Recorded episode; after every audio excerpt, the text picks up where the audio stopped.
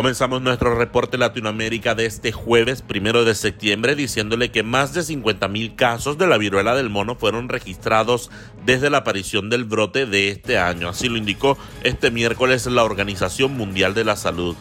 Hasta el 31 de agosto se habían notificado 50.496 contagios y 16 decesos causados por esa enfermedad, cuyo último brote fue declarado emergencia de salud pública internacional por la agencia de la ONU.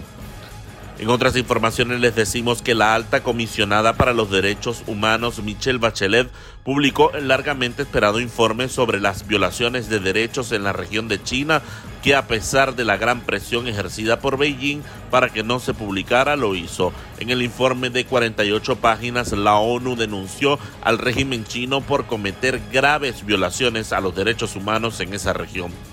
Cambiamos de tema porque una nueva caravana con unos 600 migrantes, la octava que se formó en el sur de México durante agosto, partió la tarde de este miércoles desde la ciudad de Tapachula, fronteriza con Guatemala, con rumbo al vecino estado de Oaxaca bajo una intensa lluvia. El grupo de migrantes eh, dejó Tapachula y tomó rumbo hacia la ciudad de Oaxaca, capital del estado homónimo que se ha convertido en el principal punto de llegada de los extranjeros eh, para poder obtener sus permisos temporales y seguir hacia los Estados Unidos. Nos vamos ahora a Colombia. El gobierno de Gustavo Petro aseguró este miércoles que el proceso de extradición de Álvaro Córdoba Ruiz, hermano de la senadora Piedad Córdoba, quien es solicitado por Estados Unidos por presunto narcotráfico, está en trámite.